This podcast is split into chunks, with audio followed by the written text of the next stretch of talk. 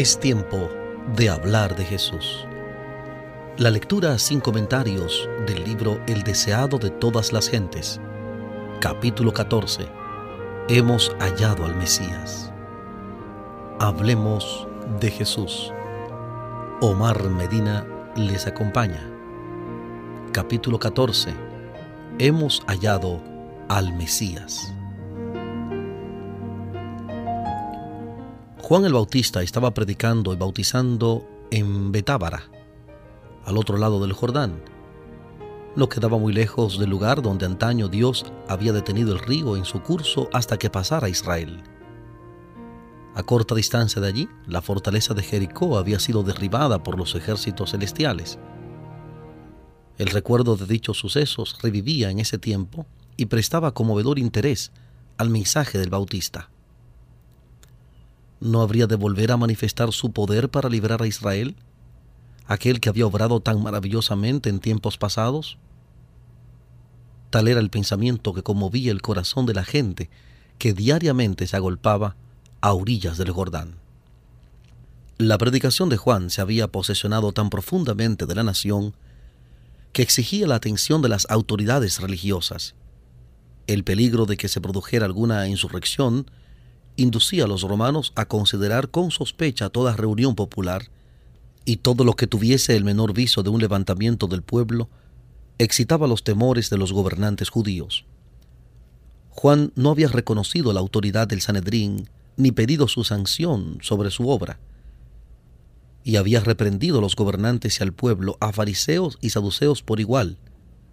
Sin embargo, el pueblo le seguía ávidamente. El interés manifestado en su obra parecía aumentar de continuo. Aunque él no le había manifestado deferencia, el Sandrín estimaba que por enseñar en público se hallaba bajo su jurisdicción. Ese cuerpo estaba compuesto de miembros elegidos del sacerdocio y de entre los principales gobernantes y maestros de la nación. El sumo sacerdote era quien lo presidía, por lo general. Todos sus miembros debían ser hombres de edad provecta, aunque no demasiado ancianos, hombres de saber, no solo versados en la religión e historia de los judíos, sino en el saber general. Debían ser sin defecto físico y hombres casados y además padres, pues así era más probable que fuesen humanos y considerados. Su lugar de reunión era un departamento anexo al templo de Jerusalén. En el tiempo de la independencia de los judíos, el Sanedrín era la corte suprema de la nación y poseía autoridad secular tanto como eclesiástica. Aunque en el tiempo de Cristo se hallaba subordinado a los gobernantes romanos, ejercía todavía una influencia poderosa en los asuntos civiles y religiosos. Era difícil para el Sanedrín postergar la investigación de la obra de Juan. Algunos recordaban la revelación dada a Zacarías en el templo y su profecía de que su hijo sería heraldo del Mesías. En los tumultos y cambios de 30 años, estas cosas habían sido en gran parte olvidadas. Ahora la conmoción ocasionada por el ministerio de Juan las atraía a la memoria de la gente. Hacía mucho que Israel no había tenido profeta. Hacía mucho que no se había realizado una reforma como la que se presenciaba. El llamamiento a confesar los pecados parecía nuevo y sorprendente. Muchos entre los dirigentes no querían ir a oír las invitaciones y denuncias de Juan por temor a verse inducidos a revelar los secretos de sus vidas. Sin embargo, su predicación era un anuncio directo del Mesías. Era bien sabido que las setenta semanas de la profecía de Daniel, que incluían el advenimiento del Mesías, estaban por terminar, y todos anhelaban participar en esa era de gloria nacional que se esperaba para entonces. Era tal el entusiasmo popular que el Sanedrín se vería pronto obligado a sancionar o a rechazar la obra de Juan. El poder que dicha asamblea ejercía sobre el pueblo estaba ya decayendo.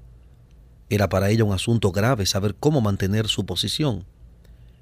Esperando llegar a alguna conclusión, enviaron al Jordán una delegación de sacerdotes y levitas para que se entrevistaran con el nuevo maestro. Cuando los delegados llegaron, había una multitud congregada que escuchaba sus palabras. Con aire de autoridad destinado a impresionar a la gente y a inspirar deferencia al profeta, Llegaron los altivos rabinos. Con un movimiento de respeto, casi de temor, la muchedumbre les dio paso. Los notables, con lujosa vestimenta y con el orgullo de su posición y poder, se llegaron ante el profeta del desierto. ¿Tú quién eres? preguntaron.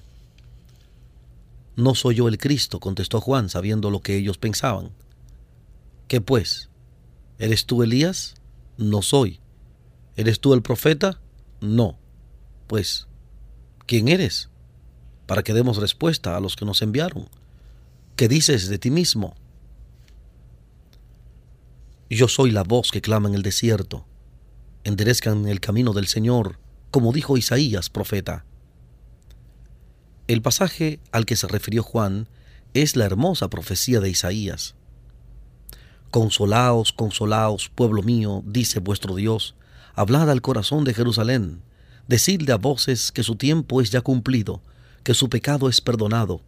Voz que clama en el desierto, barred camino a Jehová, enderezad calzada en la soledad a nuestro Dios.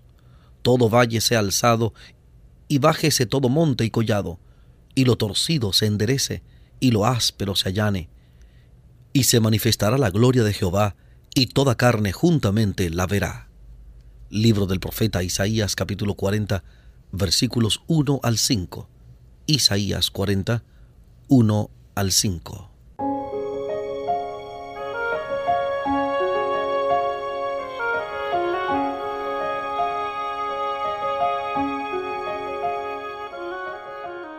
Estamos presentando la lectura sin comentarios del capítulo 14 del libro El deseado de todas las gentes. Capítulo 14 hemos hallado al Mesías. En Hablemos de Jesús.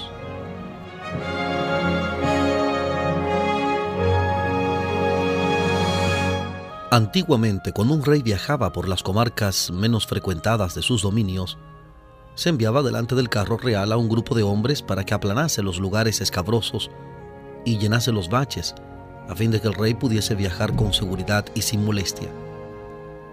Esta costumbre es la que menciona el profeta para ilustrar la obra del Evangelio. Todo valle sea alzado y bájese todo monte y collado. Cuando el Espíritu de Dios conmueve el alma con su maravilloso poder de despertarla, humilla el orgullo humano. El placer mundanal, la jerarquía y el poder son tenidos por inútiles. Son destruidos los consejos y toda altura que se levanta contra la ciencia de Dios, y se sujeta todo intento a la obediencia de Cristo. Segunda de Corintios capítulo 10, versículo 5. Segunda de Corintios 10, 5. Entonces la humildad y el amor abnegado, tan poco apreciados entre los hombres, son ensalzados como las únicas cosas de valor. Tal es la obra del Evangelio, de la cual el mensaje de Juan era una parte. Los rabinos continuaron preguntando, ¿por qué pues bautizas si tú no eres el Cristo, ni Elías, ni el profeta? Las palabras del profeta se referían a Moisés. Los judíos se habían inclinado a creer que Moisés sería resucitado de los muertos y llevado al cielo. No sabían que ya había sido resucitado. Cuando el Bautista inició su ministerio, muchos pensaron que tal vez fuese el profeta Moisés resucitado, porque parecía tener un conocimiento cabal de las profecías y de la historia de Israel. También se creía que antes del advenimiento del Mesías, Elías aparecería personalmente. Juan salió al cruce de esa expectación con su negativa, pero sus palabras tenían un significado más profundo. Jesús dijo después, refiriéndose a Juan, y si quieren recibirlo, este es Elías el que había de venir. Mateo 11, 14. Mateo 11, 14. Juan vino con el espíritu y el poder de Elías para hacer una obra como la que había hecho Elías. Si los judíos lo hubiesen recibido, esta obra se habría realizado en su favor. Pero no recibieron su mensaje. Para ellos no fue Elías. No pudo cumplir en favor de ellos la misión que había venido a realizar. Muchos de los que estaban reunidos al lado del Jordán habían estado presentes en ocasión del bautismo de Jesús. Pero la señal dada entonces había sido manifestada para unos pocos entre ellos durante los meses precedentes, durante el ministerio de Juan el Bautista, muchos se habían negado a escuchar el llamamiento al arrepentimiento. Así habían endurecido su corazón y oscurecido su entendimiento.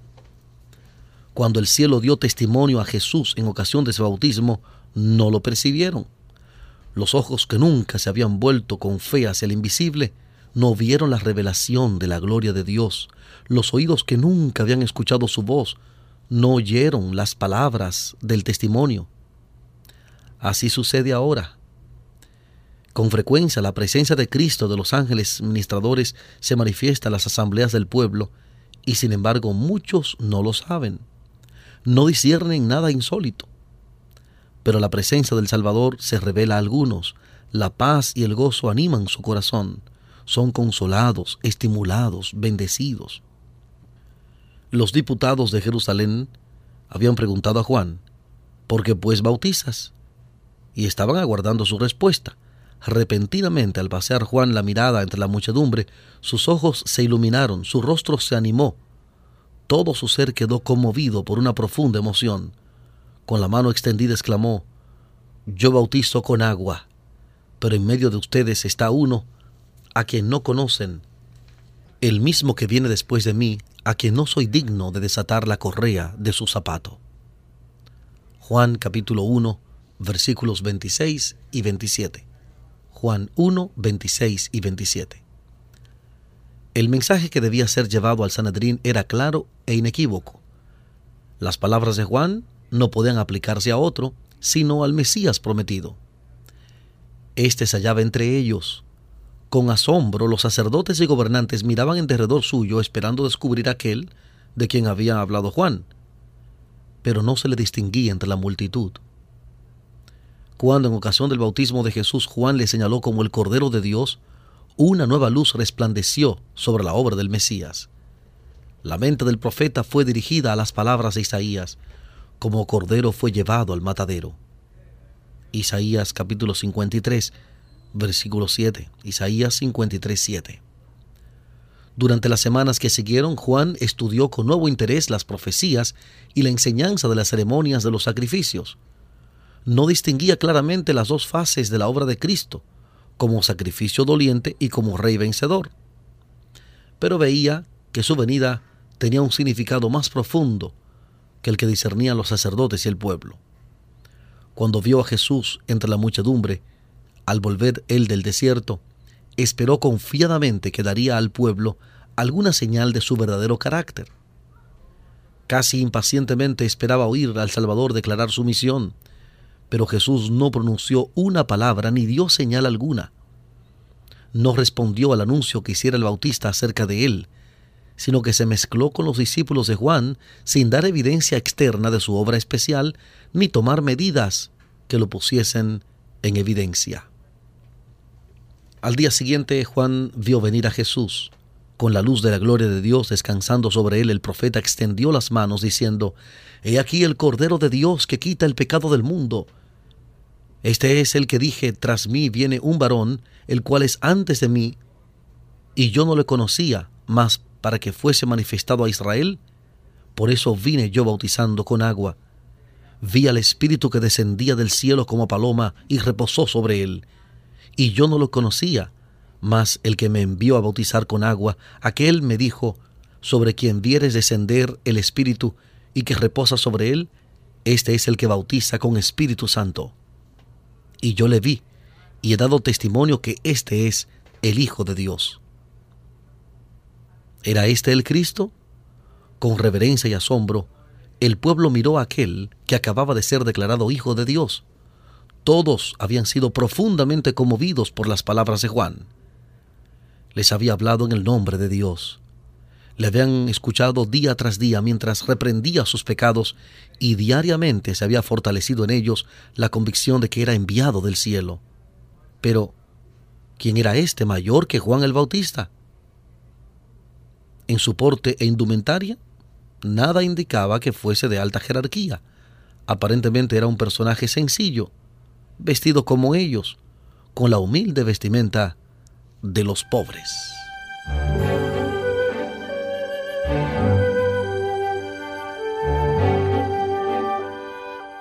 Estamos presentando Hablemos de Jesús, la lectura sin comentarios del capítulo 14 del libro El deseado de todas las gentes. Capítulo 14. Hemos hallado al Mesías.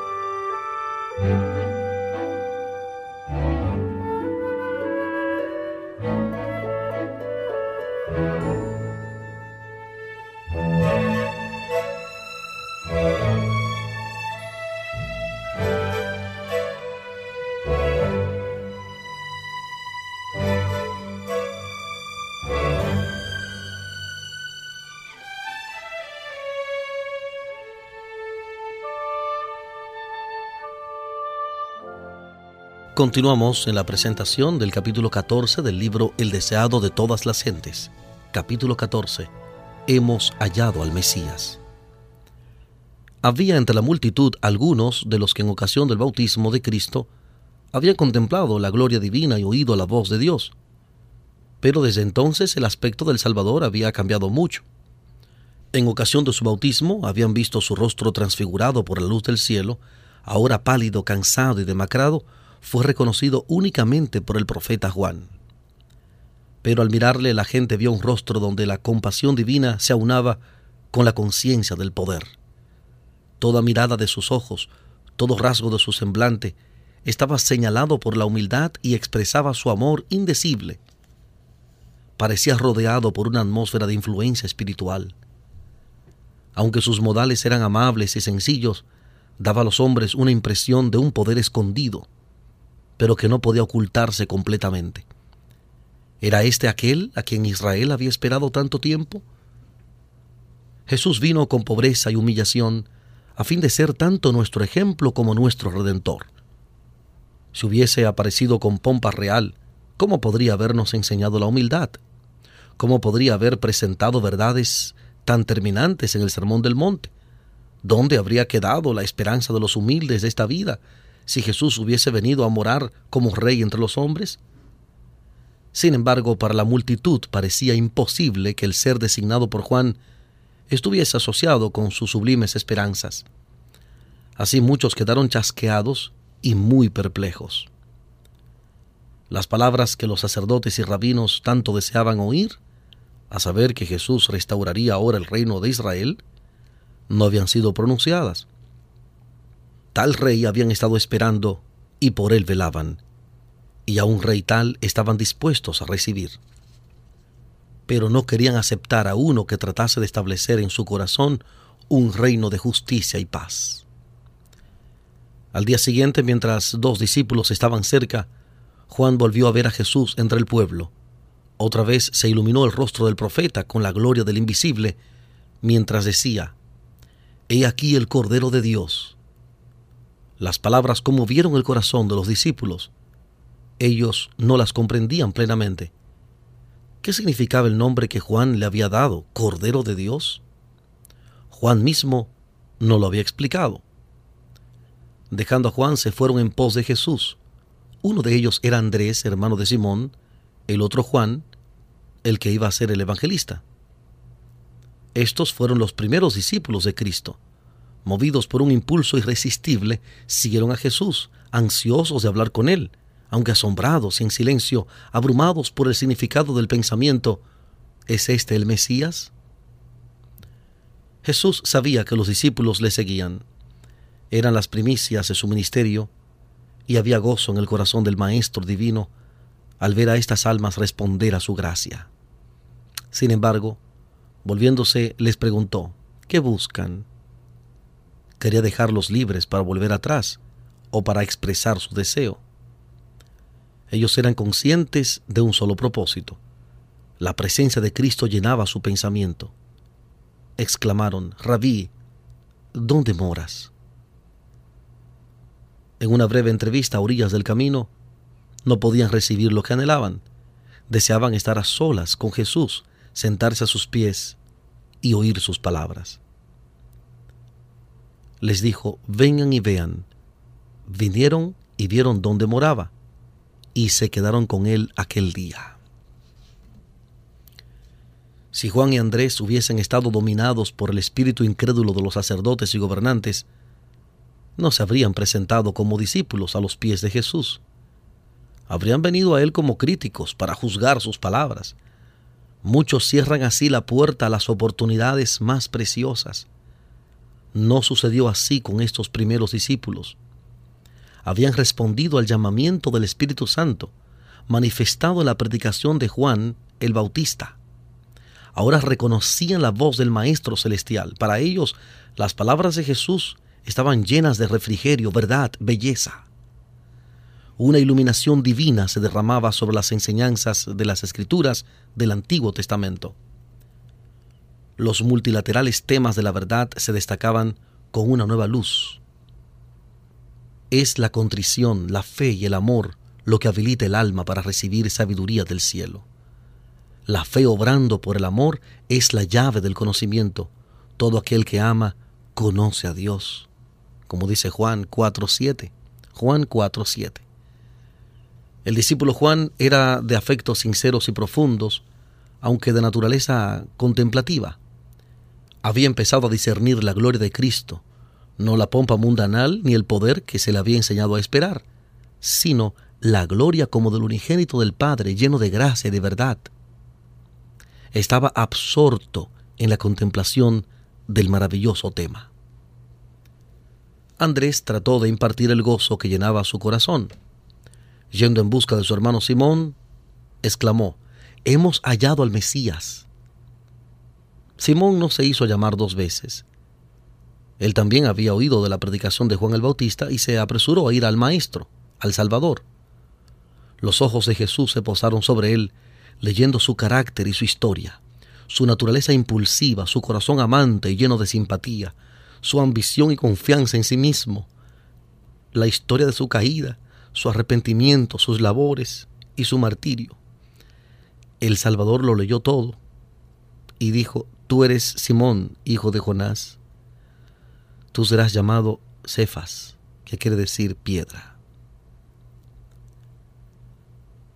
El siguiente día quiso Jesús ir a Galilea y halla a Felipe, al cual dijo, sígueme. Felipe obedeció al mandato y enseguida se puso también a trabajar para Cristo. Felipe llamó a Natanael. Este último había estado entre la muchedumbre cuando el Bautista señaló a Jesús como el Cordero de Dios. Al mirar a Jesús, Natanael quedó desilusionado. ¿Podía ser el Mesías este hombre que llevaba señales de pobreza y de trabajo? Sin embargo, Natanael no podía decidirse a rechazar a Jesús, porque el mensaje de Juan le había convencido en su corazón. Cuando Felipe lo llamó, Natanael se había retirado a un tranquilo huerto para meditar sobre el anuncio de Juan y las profecías concernientes al Mesías. Estaba rogando a Dios por si el que había sido anunciado por Juan era el libertador, se lo diese a conocer. Y el Espíritu Santo descendió para impartirle la seguridad de que Dios había visitado a su pueblo y le había suscitado un cuerno de salvación. Felipe sabía que su amigo Natanael escudriñaba las profecías y lo descubrió en su lugar de retiro mientras oraba debajo de una higuera donde muchas veces habían orado juntos, ocultos por el follaje. El mensaje hemos hallado aquel de quien escribió Moisés en la ley y los profetas. Pareció a Natanael una respuesta directa a su oración, pero la fe de Felipe era aún vacilante añadió con cierta duda, Jesús, el hijo de José de Nazaret. Los prejuicios volvieron a levantarse en el corazón de Natanael, exclamando, ¿De Nazaret puede salir algo bueno? Felipe no entró en controversia. Dijo, ven y ve. Jesús vio venir así a Natanael y dijo de él, He aquí un verdadero israelita en el cual no hay engaño. Sorprendido, Natanael exclamó, ¿de dónde me conoces? Respondió Jesús y le dijo, Antes que Felipe te llamara, cuando estabas debajo de la higuera, te vi. Esto fue suficiente.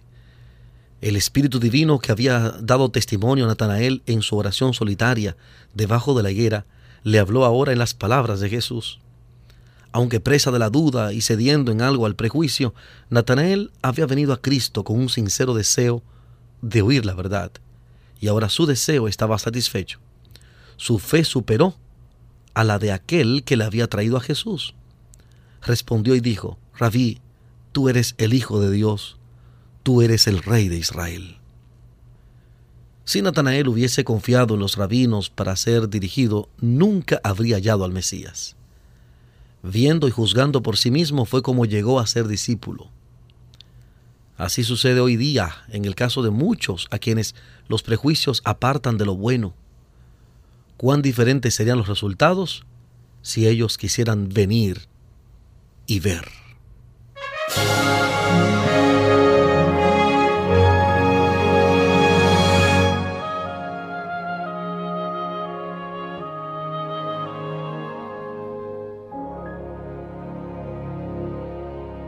Ninguno llegará a un conocimiento salvador de la verdad mientras confíe en la dirección de la autoridad humana. Como Natanael necesitamos estudiar la palabra de Dios por nosotros mismos y pedir la iluminación del Espíritu Santo. Aquel que vio a Natanael debajo de la higuera nos verá en el lugar secreto de oración. Los ángeles del mundo de luz están cerca de aquellos que con humildad solicitan la dirección divina. Con el llamamiento de Juan, Andrés, Simón, Felipe y Natanael, empezó la fundación de la iglesia cristiana. Juan dirigió a dos de sus discípulos a Cristo. Entonces uno de estos, Andrés, halló a su hermano y lo llevó al Salvador. Luego Felipe fue llamado y buscó a Natanael. Estos ejemplos deben enseñarnos la importancia del esfuerzo personal, de dirigir llamamientos directos a nuestros parientes, amigos y vecinos. Hay quienes durante toda la vida han profesado conocer a Cristo y sin embargo no han hecho nunca un esfuerzo personal para traer siquiera un alma al Salvador. Dejan todo el trabajo al predicador. Tal vez él esté bien preparado para su vocación, pero no puede hacer lo que Dios ha dejado para los miembros de la iglesia. Son muchos los que necesitan el ministerio de corazones cristianos amantes. Muchos han descendido a la ruina cuando podrían haber sido salvados si sus vecinos, hombres y mujeres comunes, hubiesen hecho algún esfuerzo personal en su favor. Muchos están aguardando a que se les hable personalmente. En la familia misma, en el vecindario, en el pueblo en que vivimos, hay para nosotros trabajo que debemos hacer como misioneros de Cristo. Si somos creyentes, esta obra será nuestro deleite. Apenas se ha convertido uno cuando nace en él el deseo de dar a conocer a otros cuán precioso amigo hallado en Jesús. la verdad salvadora y santificadora no puede quedar encerrada en su corazón. Todos los que se han consagrado a Dios serán conductos de luz. Dios los hace agentes suyos para comunicar a otros las riquezas de su gracia. Su promesa es, y daré a ellas y a los alrededores de mi collado bendición, y haré descender la lluvia en su tiempo, lluvias de bendición serán. Ezequiel capítulo 34, versículo 26. Ezequiel 34, 26. Felipe dijo a Natanael, ven y ve. No le pidió que aceptase el testimonio de otro, sino que contemplase a Cristo por sí mismo. Ahora que Jesús ascendió al cielo, sus discípulos son sus representantes entre los hombres, y una de las maneras más eficaces de ganar almas para Él consiste en ejemplificar su carácter en nuestra vida diaria. Nuestra influencia sobre los demás no depende tanto de lo que decimos como de lo que somos. Los hombres pueden combatir y desafiar nuestra lógica, pueden resistir nuestras súplicas, pero una vida de amor desinteresado es un argumento que no pueden contradecir. Una vida consecuente, caracterizada por la mansedumbre de Cristo, es un poder en el mundo. La enseñanza de Cristo fue la expresión de una convicción íntima y de la experiencia. Y los que aprenden de Él llegan a ser maestros según el orden divino. La palabra de Dios, pronunciada por aquel que haya sido santificado por ella, tiene un poder vivificador que la hace atrayente para los oyentes y los convence de que es una realidad viviente. Cuando uno ha recibido la verdad con amor, lo hará manifiesto en la persuasión de sus modales y el tono de su voz. Dará a conocer lo que él mismo oyó, vio y tocó de la palabra de vida, para que otros tengan comunión con él por el conocimiento de Cristo. Su testimonio de labios tocados por un tizón ardiente del altar es verdad para el corazón dispuesto a recibirlo y santifica el carácter. Y el que procura dar la luz a otros será el mismo bendecido. Habrá lluvias de bendición el que riega será el mismo regado. Proverbios 11:25. Proverbios 11:25. Dios podría haber alcanzado su objeto de salvar a los pecadores sin nuestra ayuda, pero a fin de que podamos desarrollar un carácter como el de Cristo, debemos participar en su obra. A fin de entrar en su gozo, el gozo de ver almas redimidas por su sacrificio, debemos participar de sus labores en favor de su redención. La primera expresión de fe de Natanael, tan completa, ferviente y sincera, fue como música en los oídos de Jesús. Y él respondió y le dijo, Porque te dije te vi debajo de la higuera, ¿crees? Cosas mayores que estas verás. El Salvador miró hacia adelante con gozo, considerando su obra de predicar las buenas nuevas a los abatidos, de vendar a los quebrantados de corazón y proclamar libertad a los cautivos de Satanás. Al pensar en las preciosas bendiciones que había traído a los hombres, Jesús añadió, De cierto, de cierto les digo, de aquí en adelante verán el cielo abierto y los ángeles de Dios que suben y descienden sobre el Hijo del Hombre. Con esto Cristo dice en realidad, en la orilla del Jordán, los cielos fueron abiertos y el Espíritu descendió sobre mí en forma de paloma. Esa escena no fue sino una señal de que soy el Hijo de Dios. Si creéis en mí como tal, vuestra fe será vivificada. Veréis que los cielos están abiertos y nunca se cerrarán. Los he abierto a ustedes. Los ángeles de Dios están ascendiendo y llevando las oraciones de los menesterosos y angustiados al Padre Celestial.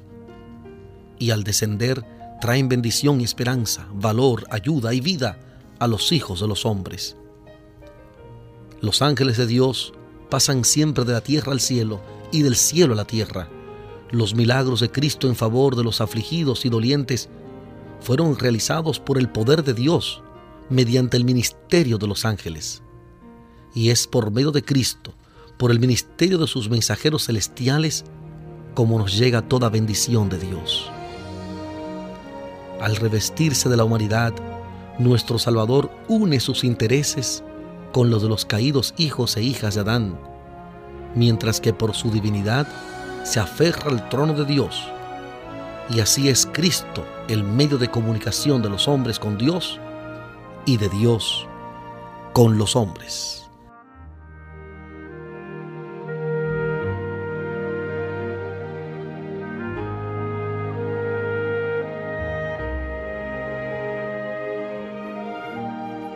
Hemos presentado la lectura sin comentarios del capítulo 14 del libro El deseado de todas las gentes. Capítulo 14. Hemos hallado al Mesías. Este capítulo está basado en el Evangelio según San Juan, capítulo 1, versículos 19 al 51. Juan, capítulo 1, versículos 19 al 51. Hablemos de Jesús. Omar Medina les agradece la fina gentileza de la atención dispensada. Que Dios les bendiga.